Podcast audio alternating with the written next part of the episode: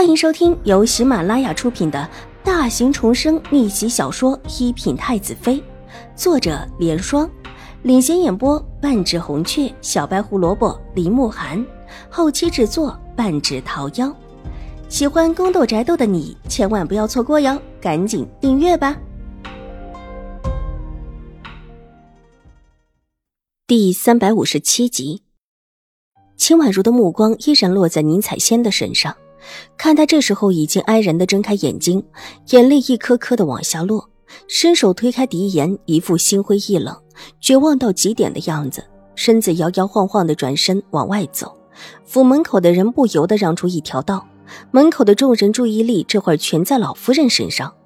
永康伯夫人是看到这一幕，但眼神闪了闪，却假装看不到。狄言想伸手过去扶人，却被永康伯夫人身边的一个婆子拉住。他不敢再大呼小叫，只哀伤地看着宁采仙摇摇晃晃的背影。段嬷嬷忽然对秦怀勇低语了一句，秦怀勇回头看到已经走出去的宁采仙，厉声道：“来人，把他送官府。”两个侍卫匆匆跑了过来，一把拉住宁采仙。宁采仙想不到秦怀勇这会儿居然还没打算放过自己，咬咬唇，真的慌了。立时把那副伤心绝望的表情转向狄言，眼泪一颗一颗的落下，无声的哀求着狄言。看到他如此一番动作，狄言觉得心都疼得揪起来，猛然推开了婆子的手，就要往他前面扑。把世子也抓住！秦怀勇有厉声道。府门口过去两个侍卫，一边一个抓住狄言，立时让他动弹不得。表弟。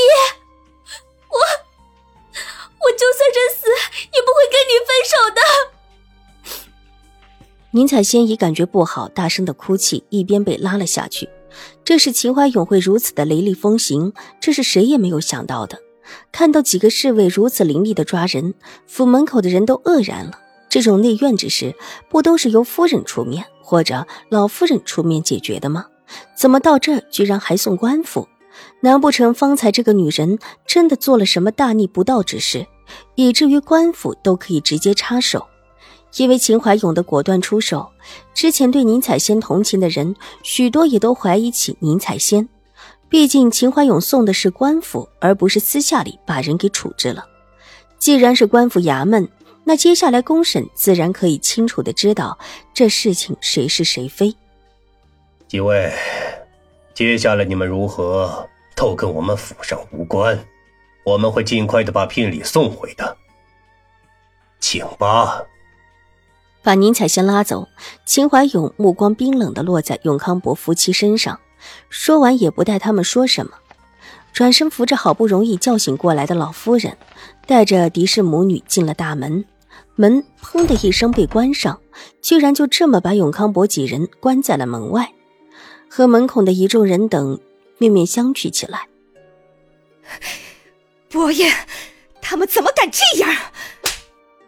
永康伯夫人气得整个人都哆嗦起来，伸手一指紧闭的门，厉声道：“但回答他的却是一个巴掌。”父亲，您别打母亲，这事我没错，母亲也没错。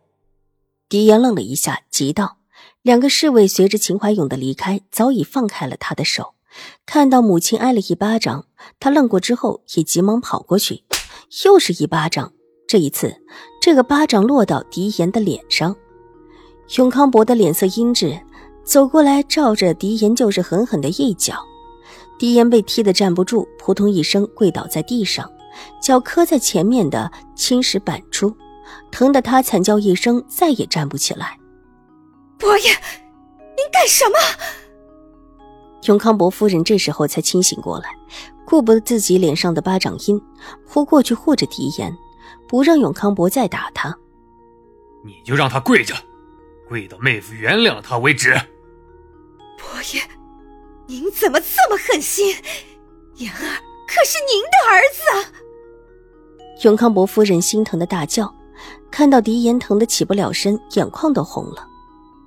我的儿子。他现在这个样子，哪里像是一个有担当的样子？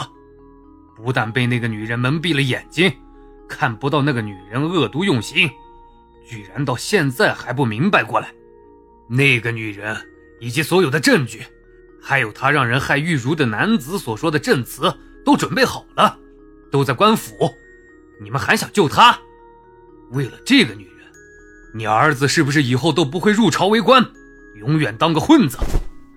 证据确凿，事实俱在，这也是秦怀勇如此强硬的原因。不管宁采仙打的是什么主意，在这种事实面前，没有一丝一毫作用。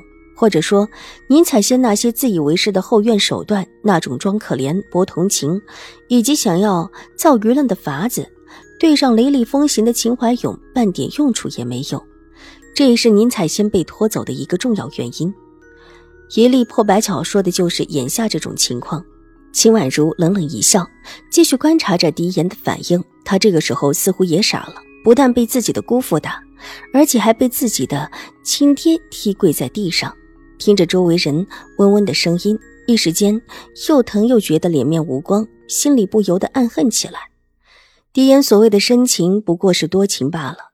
这时候，疼的也算是清醒了过来，想到自己差一点为了一个女人误了事，倒是没有再挣扎。原本他只是去看看宁采仙的，并且提醒他快一点跑，没想到宁采仙却是向他哭诉，他什么也不知情。之后又把管事的找来，管事的也承认他自己在算计秦府的大小姐。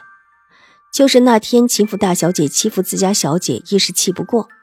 之后宁采仙又委屈娇弱的说了一些两个人在一起的往事，还说她既不能嫁给狄言，宁愿一死，此生的情谊唯有狄言一人。之后狄言脑子就昏了，莫名其妙的就答应和他两个人跑了。